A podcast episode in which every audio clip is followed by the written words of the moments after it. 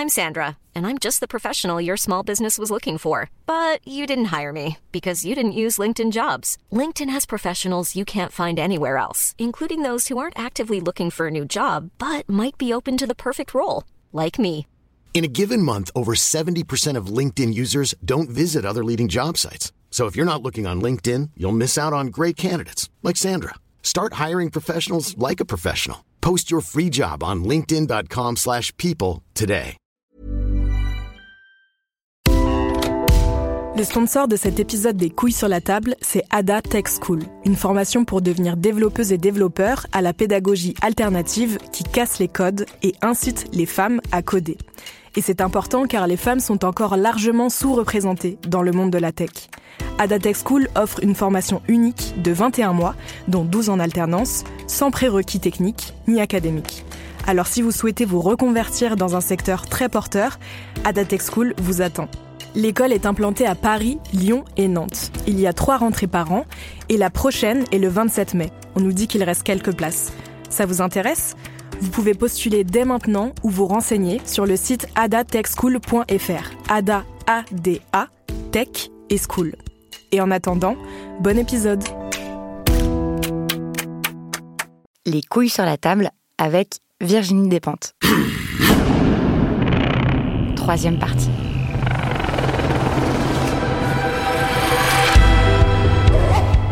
Dans cet épisode, on va discuter d'art et de politique, de féminisme, de littérature et de cinéma. Virginie Despentes est, je l'ai déjà dit, une grande écrivaine. Elle a parallèlement à son œuvre littéraire réalisé quatre films. Mais c'est aussi une immense lectrice. Elle est d'ailleurs depuis trois ans membre de la prestigieuse Académie Goncourt qui décerne chaque année le prix du même nom. Avant de s'attaquer au cinéma, on commence par la littérature. Je voulais savoir si ses convictions féministes avaient changé ses goûts de lectrice et sa façon de lire. Et pour commencer, je lui demande comment est-ce qu'on peut continuer à adorer des romans dont on sait qu'ils sont très misogynes, par exemple ceux en France de Michel Houellebecq, ou aux États-Unis d'écrivains comme Charles Bukowski ou Bret Easton Ellis.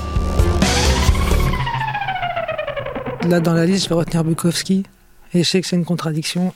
Et un des trucs que j'aimerais vachement réussir à faire, c'est une pièce de théâtre où je ferais dialoguer Simone de Beauvoir et Hank Bukowski, qui sont deux grandes influences pour moi. Parce que c'est difficile de les faire dialoguer à plein de niveaux. Parce que peut-être qu'au moment où on est lecteur, on n'est pas forcément prioritairement euh, lecteur féministe. Non, au moment où on est lecteur, on est vraiment récepteur et on peut être récepteur. C'est comme être en, effectivement, un exercice d'empathie. Et donc on peut entendre des voix. Ça, dé- ça dépend du genre de lecteur qu'on est. Euh, je crois pas être un lecteur. Je cherche pas des gens qui me ressemblent quand je vais chercher les livres des autres. Euh, J'aime bien les gens qui me font me sentir moins seul. Mais j'aime bien aussi qu'on m'emmène justement dans des endroits où j'irai pas toute seule mentalement et dans des espaces qui sont pas les miens, euh, dans le temps, dans les lieux et dans la pensée. Donc on peut être euh, féministe et au moment où on est lectrice, euh, par exemple lire le dernier Bret Easton Ellis sans avoir une syncope nerveuse, on peut le faire parce que on peut ouvrir le livre de Bret Easton Ellis sans, sans se dire euh, je veux que tu me dises ce que je pense. Je, je veux bien que tu me dises autre chose. En fait, je veux bien que tu me parles d'autre chose. Après, il y a un autre problème pour quelqu'un qui est né comme moi en 69, c'est qu'on peut pas être lectrice euh, et vouloir que des textes féministes parce qu'il y aura pas assez de textes. En fait, il faudra toujours passer par. euh, de ma génération, la plupart d'entre nous, on est passé par un corpus de textes extrêmement masculin euh, et sélectionné parce que masculin, blanc aussi majoritairement, mais masculin essentiellement. Et du coup, on apprend à être un lecteur sans sexe. Ça veut dire au moment où on lit, on est, je me sens même pas ni féministe ni même femme quand je lis en fait.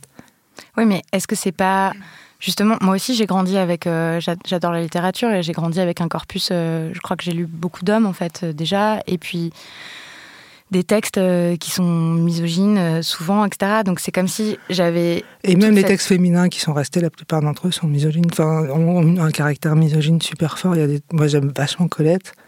Il y a des moments de Colette où t'es atterré. J'a- J'adore Marguerite Duras. Il y a des moments où Duras, elle t'atterre. Euh, J'adore Sagan. Il y a des moments où elle me- pff, je suis... Bon.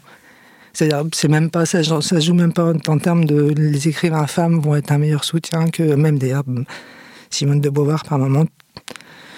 Tu sais pas quoi lui dire. Enfin, a- donc c'est t'es, t'es presque obligé si t'es lecteur à un moment donné de. Aujourd'hui, c'est peut-être moins vrai.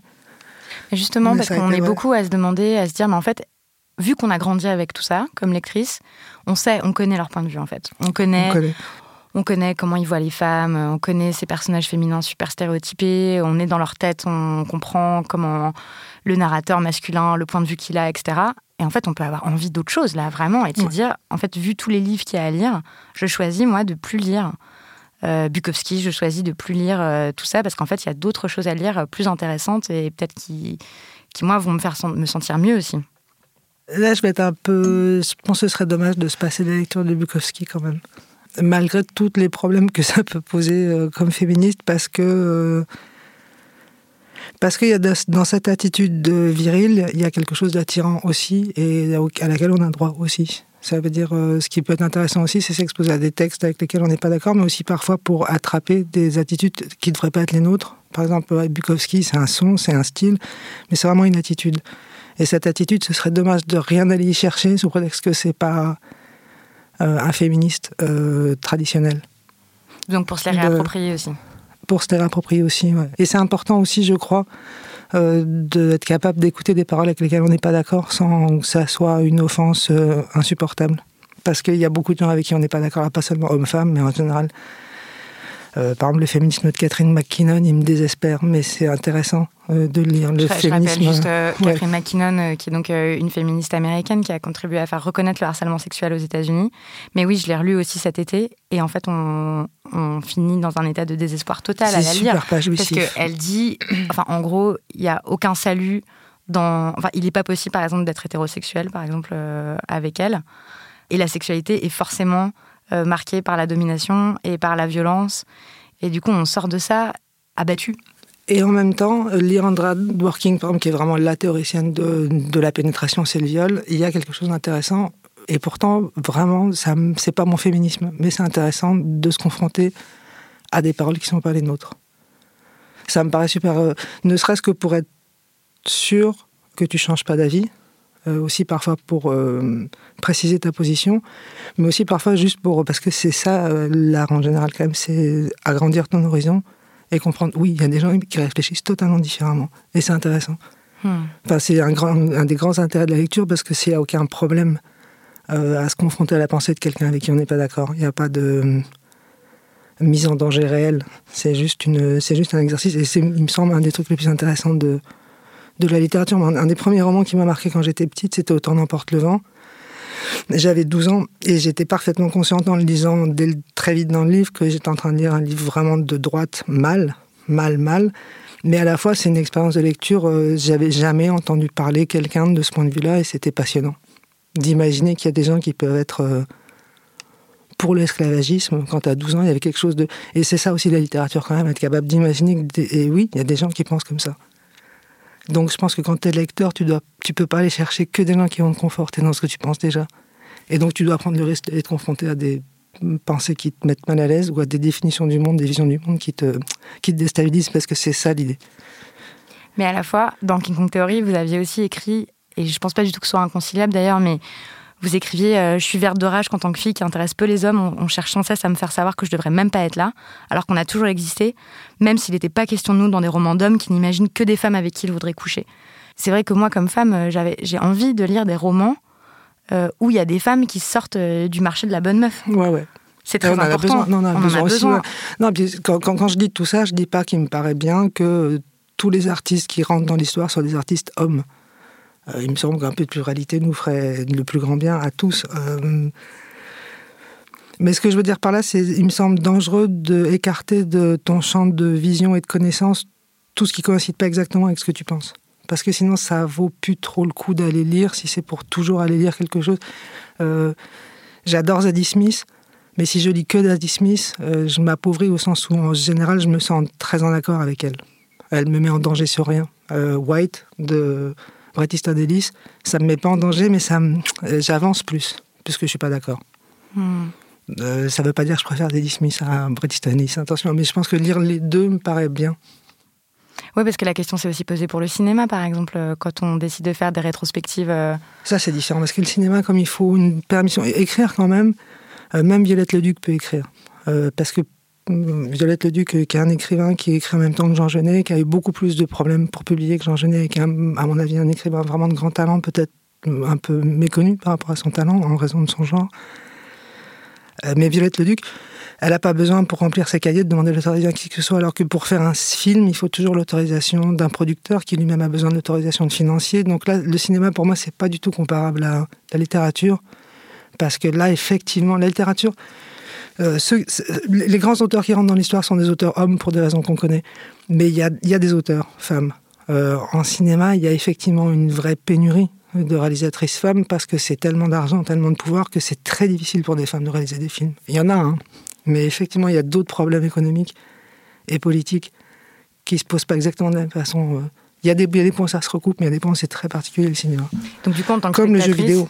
Ah, le jeu vidéo, j'ai l'impression que les concepteurs sont énormément des mecs parce que c'est là où il le pouvoir et l'argent en ce moment. Donc effectivement, c'est pas la même. Euh, et là, il faut une autorisation euh, pour mettre en financement ton, ton projet. Et là, effectivement, être une femme est un vrai problème. Du coup, en tant que spectatrice, par exemple, de, de cinéma, c'est pareil. Moi, il y a plein de films que j'ai plus envie d'aller voir, ou des rétrospectives, la rétrospective Polanski et compagnie. Ça, je me dis, on en a assez, en fait. Est-ce que est-ce euh, est-ce qu'on n'est pas en droit de demander autre chose, euh, d'autres films, euh, d'autres de mettre en valeur d'autres créateurs, d'autres cinéastes, etc. Ça peut dire qu'il faut tout mettre à la poubelle, mais d'un point de vue féministe, quasiment du cinéma, on peut tout mettre à la poubelle. Parce que c'est quasiment une industrie qui s'est créée, pas pour ça, mais qui immédiatement a servi à créer le genre tel qu'on le connaît dans ce qu'il a de dérangeant. Et c'est une industrie dont on peut faire l'analyse quasiment entièrement euh, dans sa propagande du genre. Qu'est-ce qu'elle a inventé comme genre de femme Qu'est-ce qu'elle a inventé pour les hommes euh, Et elle a vraiment inventé quelque chose et ça a vraiment été une propagande qui nous est tous rentrée dans le cerveau et qui a ensuite infusé dans la publicité et qui a influencé tous les autres médias, non? Parce que ça a été vraiment un média dominant pendant 40 ans, 50 ans. Et je crois qu'on peut lui reprocher tout. Le cinéma, d'un point de vue du genre, mais après, est-ce qu'on peut euh, voir les choses uniques Elle se juge pas uniquement du point de vue du genre, mais du point de vue du genre et de la race le cinéma, c'est vraiment le triomphe du mal absolu. Vous regardez avec des exceptions, de avec de vraies exceptions évidemment, mais euh, dans son étude majeure, c'est vraiment la construction de l'homme blanc, le cinéma. On, peut, on peut encore plus que la littérature. Beaucoup plus que la littérature. Il n'y a pas de Monique Wittig du cinéma. Parce que si Monique Wittig arrive dans le cinéma, bah, elle a fait un film, elle ne peut pas faire un film comme ses grands livres parce qu'on ne va pas lui donner l'argent. Et quand bien même on lui aurait donné l'argent, elle n'aura pas les rétrospectives, elle n'aura pas les salles de cinéma, elle n'aura pas les articles, parce que tout ça, ça a vraiment été, ça a été totalement inconscient, mais quand même cohérent. Euh, c'est vraiment un travail de, propagande du genre. Moi, j'ai un peu un problème dans les problèmes qu'on se pose en ce moment sur le cinéma, parce que c'est comme si on essayait de se dire on va régler deux, trois petits trucs dans le cinéma et ça ira mieux. Mais non, là, c'est vraiment le cinéma, c'est vraiment l'industrie. De... Ça repose là-dessus, ça a pratiquement tout de suite reposé sur qu'est-ce qu'on va inventer comme femme, qu'est-ce qu'on va inventer comme homme et comment est-ce qu'on va séparer les deux, en leur expliquant qu'ils peuvent pas, ils peuvent pas lutter ensemble. Ils peuvent lutter que l'un contre l'autre et ils seront jamais. Parce que c'est vraiment, tu vois, ce truc du test Bechdel. Donc je rappelle, on en a parfois parlé dans l'émission, mais le test de Bechdel, c'est très simple, c'est trois questions en sortant d'un film. Est-ce qu'il y a deux personnages féminins qui ont un prénom euh, et un nom? Et est-ce qu'elles parlent ensemble? Et est-ce qu'elles parlent d'autre chose que d'un homme? Bon, le troisième point, c'est pratiquement toujours non. Elle parle jamais d'autre chose que d'un homme. C'est super rare. Maintenant, ça arrive petit à petit. On a des scènes où des femmes parlent d'autre chose que. Mais sinon, si tu prends même les séries, même. Je l'avais fait euh, Game of Thrones, par exemple. Il y a quelques épisodes qui passent le test Bechdel. Il y en a très peu. Sur quand même 7 euh, saisons, 8 saisons. Et avec vachement de personnages féminins. Mais des moments où elles parlent, où deux personnages féminins sont ensemble, elles font avancer l'action euh, sans être en train de parler d'un leur fils, leur mari, leur euh, qu'est-ce qu'elles vont faire par rapport à un homme, c'est super rare.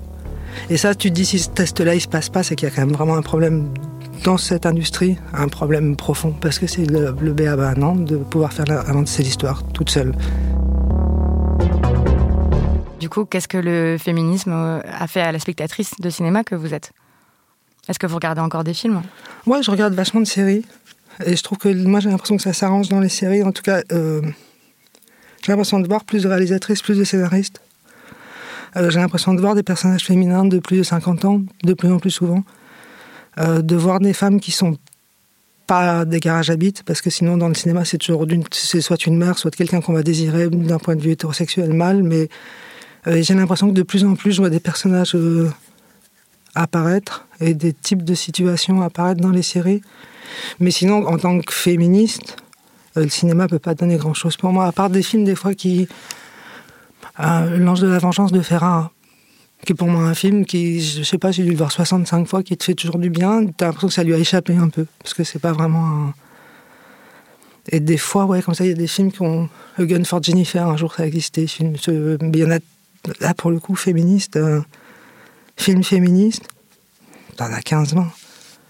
Bon, j'exagère peut-être un petit peu, mais pas beaucoup. Dans votre littérature, il y a aussi des personnages féminins qui échappent aux stéréotypes, qui échappent au marché de la bonne meuf, etc. Mais à la fois, il y a un autre truc qui m'a frappé en le relisant, c'est que euh, la façon dont les corps féminins sont décrits, euh, souvent dans votre œuvre, c'est très brutal. Et en fait, ça emprunte beaucoup au male gaze, enfin, au, regard masculin. Euh, vous décrivez. Après, c'est dans le regard des personnages masculins qui regardent les femmes, mais c'est toujours. Il y avait ces bourrelets qui dépassaient, elle était ridée, elle avait pas bien vieilli, elle avait une beauté de garce fine, elle avait l'air d'une meuf qui voulait se faire attraper. Enfin, ça m'a ça m'a ça m'a frappé ce paradoxe là en fait. Jusqu'à très tard, j'ai toujours été entourée de mecs. C'est-à-dire vraiment il y a une bascule qui se fait c'est une question de devenir lesbienne mais pas seulement, c'est aussi une question d'âge. Mais jusqu'à ce que j'ai 35 ans, j'ai essentiellement euh, j'ai toujours eu des copines mais j'ai essentiellement des amis hommes. Donc je suis très familière de comment ils regardent les femmes à la télé ou dans une fête ou et à la fois, ça m'exaspère, je crois, et à la fois, il y a une tendresse, parce que c'est des trucs de tes potes idiots euh, qui regardent les filles. Et des fois, ça juste, ça te blesse. Euh, pas en tant que femme, mais en tant que quand c'est un pote à toi, des fois, tu trouves ça tellement nul que ça te blesse d'être ami avec ce gars. il y a un truc, tu trouves ça dommage que tu l'aimes bien. Enfin, des fois, c'est comme ça, quoi. Mais d'autres fois, c'est juste, tu trouves ça idiot, mais rigolo. Il y a un truc comme ça et aussi un truc ça, ça a été aussi un truc très efficace quoi. Mais ça aussi vraiment été une, attitude des femmes de ma génération très répandue de parce que tu savais tellement pas quoi faire, tu trouvais ça rigolo. De, de, de, de critiquer le corps des autres femmes, euh, d'en parler en même, dans les mêmes termes. Et ça te semblait. Qu'est-ce que tu. Tu voyais le côté rigolo? Parce que mais aussi par euh, parce que sinon tu fais quoi? Tu vas être toute seule toute ta vie euh, à part avoir aucun pote. Enfin, toi, il y avait un truc comme ça. Et ça, je pense que c'est très caractéristique d'une certaine. de défi comme moi. On, on est, suis pas la seule, quoi, qui ont décidé de trouver ça rigolo, quand c'était pas forcément rigolo. Oui, parce que ce regard-là qui est porté par eux, quand nous, on l'intériorise, ça veut dire que le regard qu'on porte sur son propre corps et tout, enfin vous, vous avez jamais été tendre en plus avec euh, vous-même quand vous vous décrivez et tout ça. Vous écrivez des trucs comme euh, euh, je me suis toujours sentie moche, le regard, le male gaze, là, le regard, moi j'appelle ça le regard du garçon bouché, quoi. C'est, euh, on découpe les filles en morceaux, on dit ouais, ses cuisses ça va, euh, son ventre non, euh, sa gueule elle est comme ci, comme ça, etc. Et en fait, de pas pouvoir en avoir un autre, quoi, que ce regard-là sur son propre corps, sur le corps de ses copines, des femmes et tout, c'est, c'est dur aussi. Ouais, c'est super dur. De toute façon, mon analyse à moi, c'est que c'est pas facile d'être une fille. en tout cas, de ma génération, j'ai trouvé ça pas facile, ça c'est clair. Parce que c'est comme se faufiler tout le temps entre des obstacles, parfois trop rapprochés pour qu'on puisse se faufiler entre, quoi, donc se les prendre de, pleine face. Je, moi, je me rends pas compte parce que j'ai pas lu mes romans récemment, mais j'imagine que euh, dans ce que je dans les romans que j'écris, j'essaie de rendre compte à chaque fois comme un polaroid du moment où je l'écris, non? Et c'est vrai que si je rends compte du regard des garçons qui m'entouraient, qui étaient euh, souvent, ouais, c'était un regard de garçon bouché. Euh, et parfois, ça avait son charme parce que parce que des fois, ça vient avec de l'humour. Et après, j'imagine que ce que j'essaie de faire, par contre, en dehors de ce regard-là, c'est des personnages comme euh, les films Baise-moi, ou comme d'essayer de les décrire quand même, de les faire exister avec euh, empathie et, euh, tendresse. Oui, mais c'est pas ça tellement qui compte, avec respect, pas au sens respect de t'es pas une pute, mais au sens respect de t'es, t'es, quelqu'un, et même si tu, tu corresponds pas effectivement, t'es pas euh, une jolie jeune fille, euh, tu vaux totalement le coup et tu peux totalement mener une histoire. Quoi.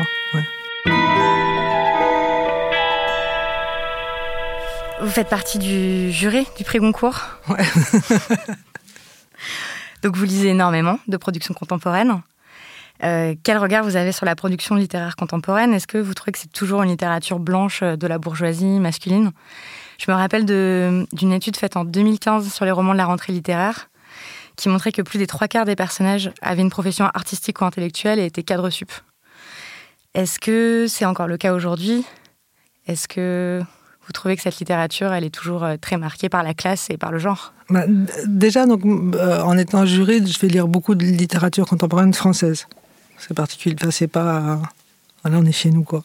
Et je trouve euh, ça moins vrai. Ça dépend des années, en fait. Cette année, par exemple, je trouve ça un petit peu moins vrai parce qu'il y a plusieurs, euh, plusieurs romans magistraux qui sont pas écrits par des blanches, par exemple, ni par des hommes.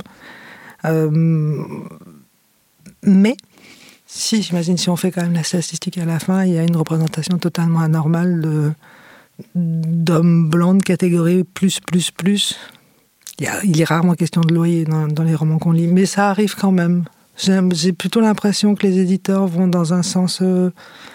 C'est-à-dire que petit à petit, les éditeurs, parce que c'est eux qui choisissent quels textes euh, vont voir le jour ou pas. J'ai l'impression que petit à petit, les éditeurs prennent conscience de ce qu'il y a une crise économique en Europe, qu'il y a une quelque chose comme le féminisme, qui est en train de, qu'il y a quelques personnes qui s'intéressent au, post-colonialisme. Enfin, petit à petit, ça arrive jusque Saint-Germain. Euh, et on sent tout doucement. de, de, Là, le problème, c'est que j'ai oublié le nom des, de, de, certaines romancières que j'ai lues euh, cette année, parce qu'il y en a plusieurs euh, jeunes romancières qui sont vachement, vachement intéressantes. Ouais. Enfin, qui ont fait des bouquins, et là, pour le coup, qui ne sont pas des, des romans euh, sur un, un, mec de la pub dans le 8e qui veut baiser des, gamines de 12 ans.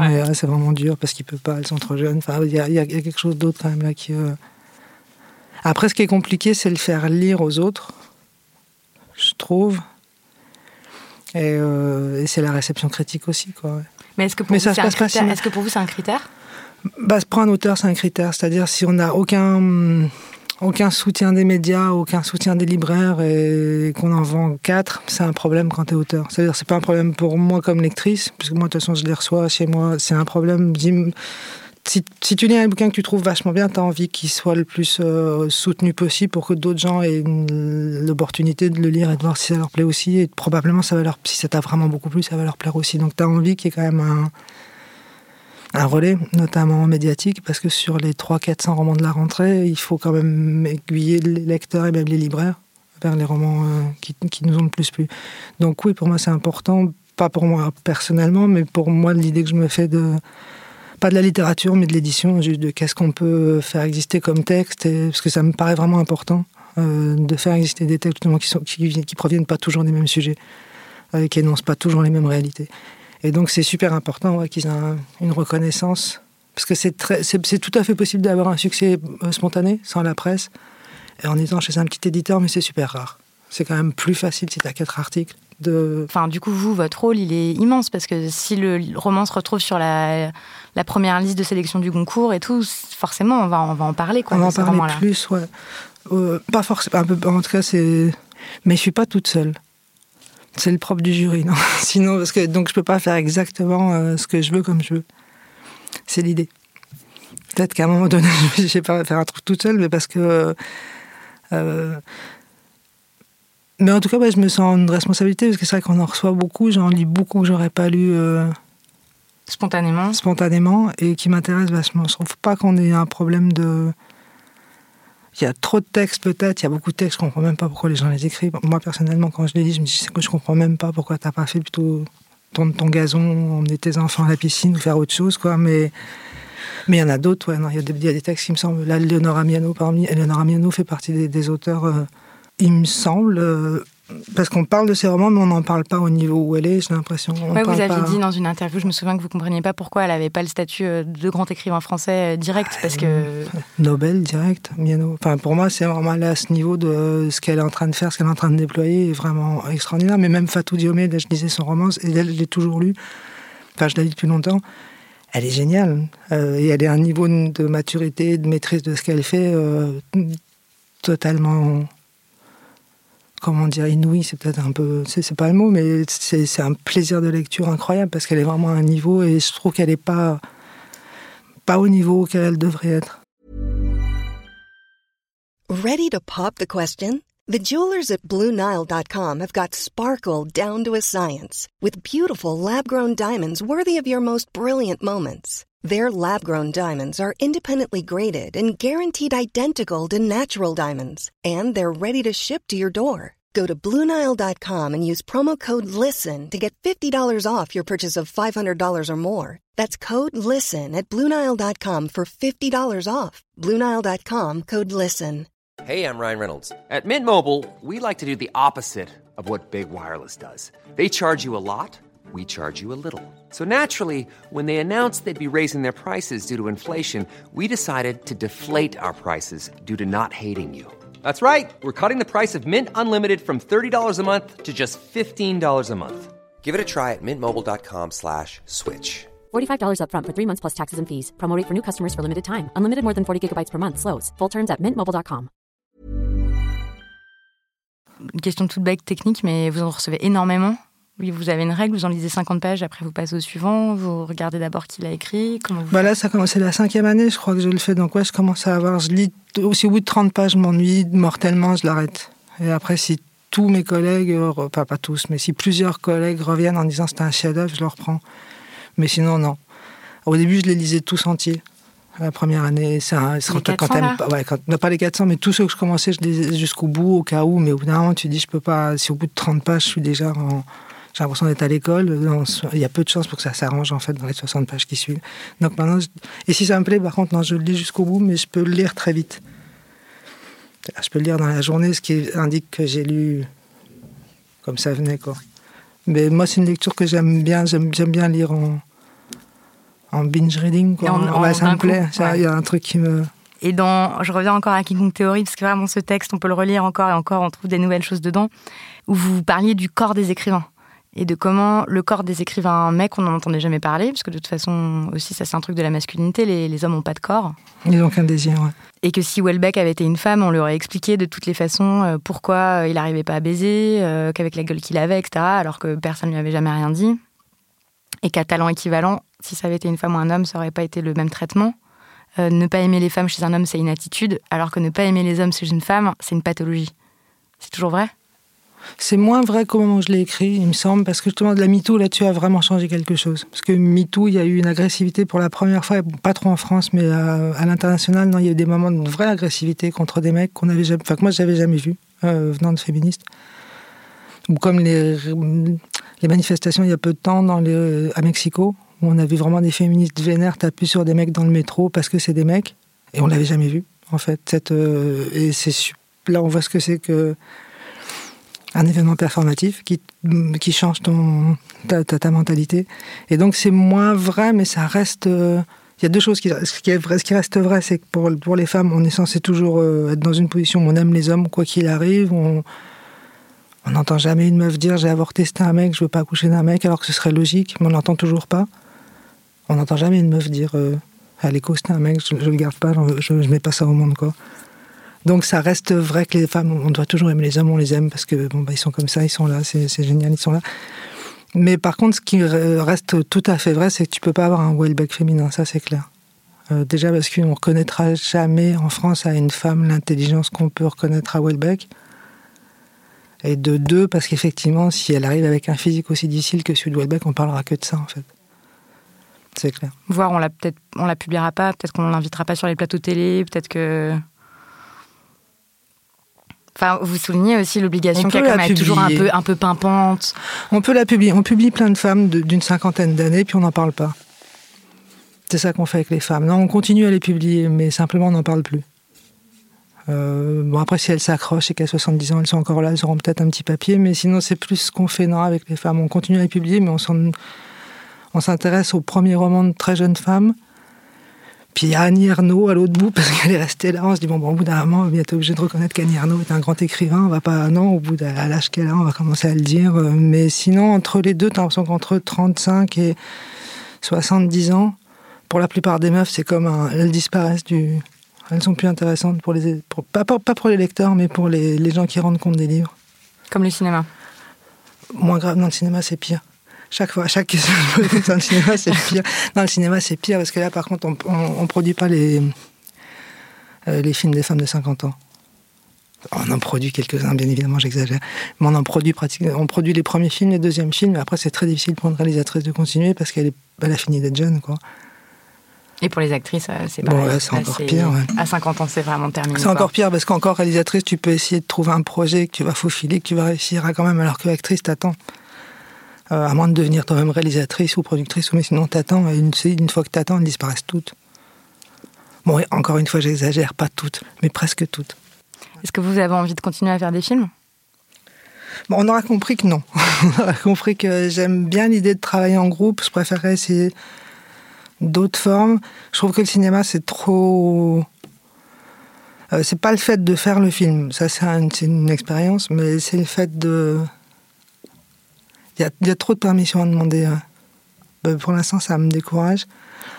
Sauf si demain je trouve une idée tellement imparable que je vois pas comment ne pas la faire, mais sinon, je j'ai pas envie d'aller faire lire à un producteur, faire lire à des chaînes, faire lire à un distributeur qui vont tous être des mecs idiots de 60 et quelques, euh, qui comprennent rien, qui sont des vrais violeurs, euh, au moins dans leur culture, mais qui le reconnaissent pas du tout, qui en ce moment sont agacés parce qu'ils ont plein d'emmerdes avec Weinstein.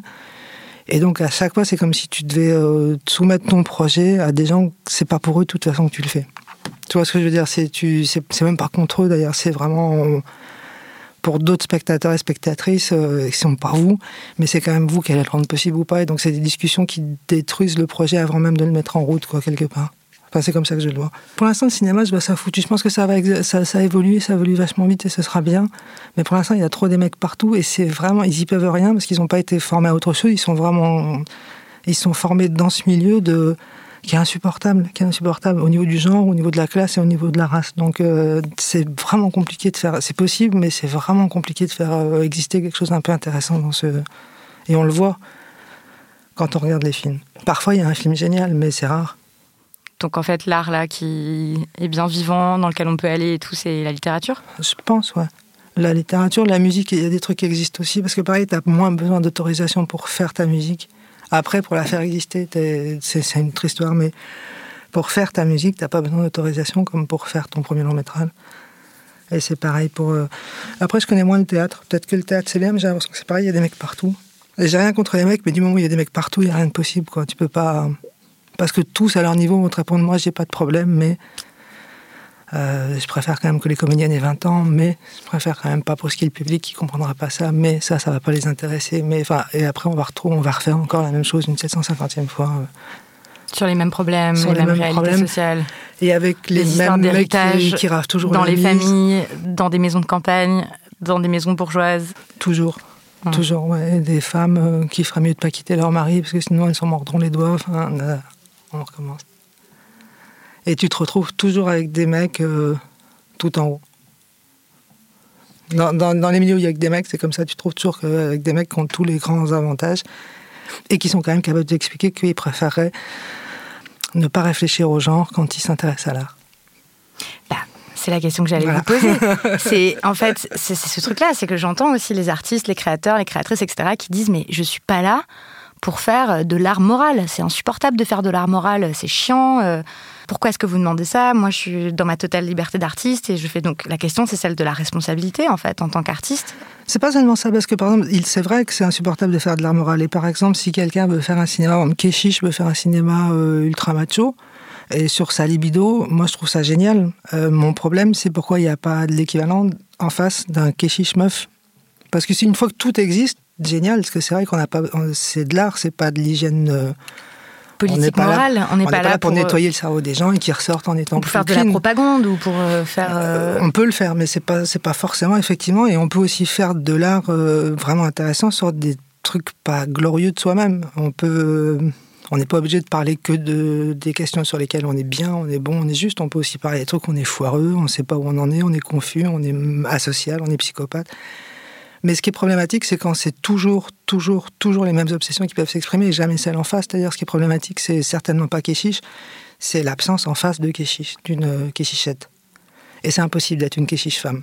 On ne donnera pas autant d'argent à quelqu'un de caractériel femme. Impossible. Donc elle ne pourra pas faire le même cinéma. Et c'est là qu'il y a un...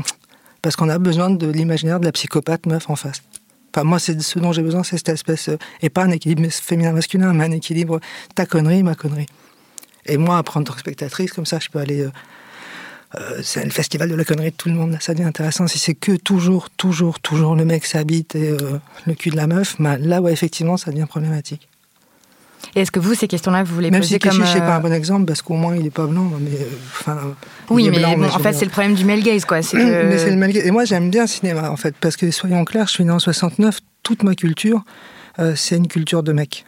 Donc je la comprends, je comprends ce qu'ils sont en train de faire. Ce qui me gêne, c'est ouais, pourquoi il n'y a pas un Tarantino meuf? Et c'est pas une question de talent, on le sait, c'est vraiment une question de possibilité, de à qui est-ce qu'on donne l'argent, quoi. Il y a une Catherine Bigelow. Et il y a 60 euh, réalisateurs mecs en face d'elle. C'est ce, Ce déséquilibre-là, en ouais, fait. c'est là que moi, ça me... Parce que sinon, je veux bien, moi, de l'art euh, qui pose problème, ça me... je suis preneuse. Ouais, c'est ce qu'on disait je au veux bien être mal à l'aise. Je veux On bien est d'accord pour aller euh, voir des œuvres avec lesquelles on n'est pas d'accord, etc. Mais... Je sais pas quoi faire. Tu vois, Salaud, les 120 jours de Sodome, je sais pas quoi en faire. Ça m'intéresse quand même. Ouais, mais on pourrait aussi imaginer des œuvres d'art, comme vous disiez, pour la pornographie, en fait. euh, des- d'autres. Non, par des- contre, une, pluri- une de- de pluralité, ça changerait euh, tout. qui, qui décrivent euh, des relations hétérosexuelles euh, heureuses, euh, où les deux jouissent euh, génialement, où euh, les, les femmes Oui. n'ont pas des corps stéréotypés, où, euh, enfin, où ça rouvre vraiment des imaginaires et des possibilités. Ça peut aussi être ça. Et donc, je me demande. Et petit à petit, ça se fait. Le dernier film de Céline Sciamma ou le dernier film de Rebecca Slotowski, là, pour revenir à un cinéma plus positif. une Effectivement, c'est facile une fille facile et le portrait de la jeune fille en feu. Euh, elles changent euh, toutes les deux de façon très subtile, mais vraiment nette. Elles changent les, curseurs. Là, pour le coup, elles les ont fait bouger euh, chacune dans, leur film, donc c'est possible. Et là, et là, ça devient intéressant. Et ça me semble intéressant aussi que des gens euh, qui sont pas féministes ni femmes les voient justement pour être éventuellement transformés euh, au courant, mal à l'aise, euh, ou réagir parce que c'est toute l'idée normalement d'être curieux au niveau de l'art. Mais effectivement, il faut une pluralité non seulement des, ém- des émissions, des gens qui émettent, euh, des types de, de narration, de fiction qu'on lance, mais aussi il faut une pluralité des, euh, normalement des critiques. euh, dans, il faut des podcasts, il faut des articles, il faut des gens capables de décoder les, euh, les œuvres aussi. Donc il faut des plus, en fait, il faut des gens différents partout, non? Ouais, tous les échelons. à tous les échelons. Il y a que, il y a vraiment que comme ça qu'on peut. Ce qui ne veut pas dire qu'une femme euh, noire, féministe, marxiste, euh, on ne saura pas ce qu'elle pensera pour autant des œuvres. On sera peut-être très surpris de sa lecture euh, du dernier Tarantino. On ne peut pas présu- présumer de, mais n'empêche que ça changera tout si, euh, si jamais on élargissait un petit peu le, le panel à tous les niveaux. Bon, et le dernier, euh, la dernière question, c'est c'est pour vous, en fait. C'est en tant que créatrice, que artiste. Est-ce que ce sont des questions que vous vous posez pour vos œuvres? Non.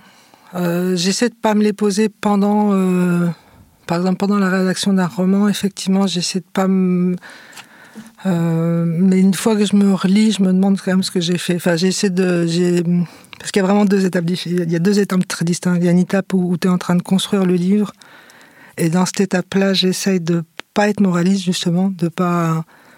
Et de pas chercher à produire un effet particulier à travers ce que j'écris. J'essaie vraiment, en fait, quelque part, d'être le plus possible dans une sincérité, bizarrement, dans une. euh, voir ce que je vois et rendre compte de ce que je ressens le plus euh, librement possible. Après, il y a un moment où tu te relis, tu coupes, tu rallonges, tu t'expliques. Et dans ce moment-là aussi, je me pose la question de savoir quel. Sur l'échiquier politique, par exemple, quel genre de roman j'ai écrit. Euh, mais pas dans un premier temps, parce que. Parce qu'effectivement, si jamais il y a une narration gênante, Patrice, pour moi, c'est gênant, par exemple, dans Vernon Subutex, d'arriver sur ce personnage. Euh, Je sais ce que je fais quand je le fais, mais c'est un moment un peu. hum, je suis un peu. Mais Xavier aussi, qui a une tirade raciste euh, super drôle au début de Vernon Subutex 1. Et le personnage du facho aussi. Il y a un personnage, de gros facho. Et en fait, dans. Vernon Subutex, mais oui, c'est Super ça, qui est, sympa. c'est ça qui est tellement troublant comme lectrice quand on lit ce roman-là et tout, c'est que, en plus, ce sont que des focalisations euh, internes des personnages. De- donc on rentre, ouais, donc on rentre vraiment dans leur tête, dans leur peau et tout, et, et on se dit bah voilà, ça y est, j'ai passé deux heures dans la peau d'un facho, quoi. C'est euh, ou d'un raciste ou d'un mec qui tape sa femme, etc. Et et voilà, je me demandais comment, quel sens euh, ça, avait, quoi. Pour vous, quelles questions vous vous posez quand vous relisez ça, quoi? Quand je le relis, il y a des choses que je fais qui sont morales. Par exemple, Xavier, je vois que je prends un peu beaucoup de plaisir à développer sa connerie raciste dans le Monoprix. Je de le couper le plus possible. Euh, Il y, y a des solos comme ça où je me dis, je te trouve un peu à l'aise. On va peut-être un peu euh, ramasser ça, un peu moins, hein, faire, faire montre un peu moins de dextérité. Hum, mais au moment où je l'écris, ouais, je me dis, si je dois parler de ce que je vois, je vois ça. Et je le vois comme ça. Je peux pas. Et ce serait pas intéressant. Il me semble que ce serait moins intéressant euh, si Disons que ce serait plus du roman, ce serait un essai. Si je devais à un moment donné expliquer ce que j'en pense et comment je pense que ce qui est bien et ce qui est juste, on serait plus dans un roman, on serait dans un essai. Et dans le roman, ce qui est bien, c'est aussi justement tout ce qui. Je sais pas quoi faire de ça. Et c'est bien de Il me semble que c'est bien de l'accueillir en tant que romancière au moment où tu écris. Et après, c'est bien d'essayer de mixer, un, de peaufiner un tout petit peu pour pas aller trop dans des trucs problématiques.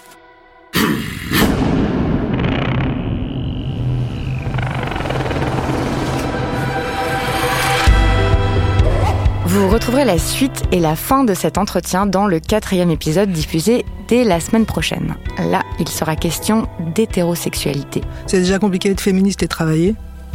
Parce que tu es tout le temps en train de faire des concessions que tu pas à faire. C'est compliqué d'être féministe et euh, sortir de chez toi. Alors en plus, féministe et vivre avec un mec, ouais, c'est compliqué, c'est vrai. Mais aussi de ce que ça fait de ne pas avoir eu d'enfant, du désastre écologique en cours et de plein d'autres choses encore. Les couilles sur la table est un podcast de Binge Audio. Et si ça vous a plu, vous pouvez conseiller à celles et ceux qui n'écoutent pas encore de le faire. Les épisodes sont disponibles sur toutes les plateformes de podcast. Quentin Bresson a enregistré et réalisé cet épisode. Camille Regache s'est occupée de le mettre en ligne. Et moi, vous pouvez toujours m'écrire à l'adresse les couilles sur la table binge.audio. Merci beaucoup pour votre écoute et à la semaine prochaine.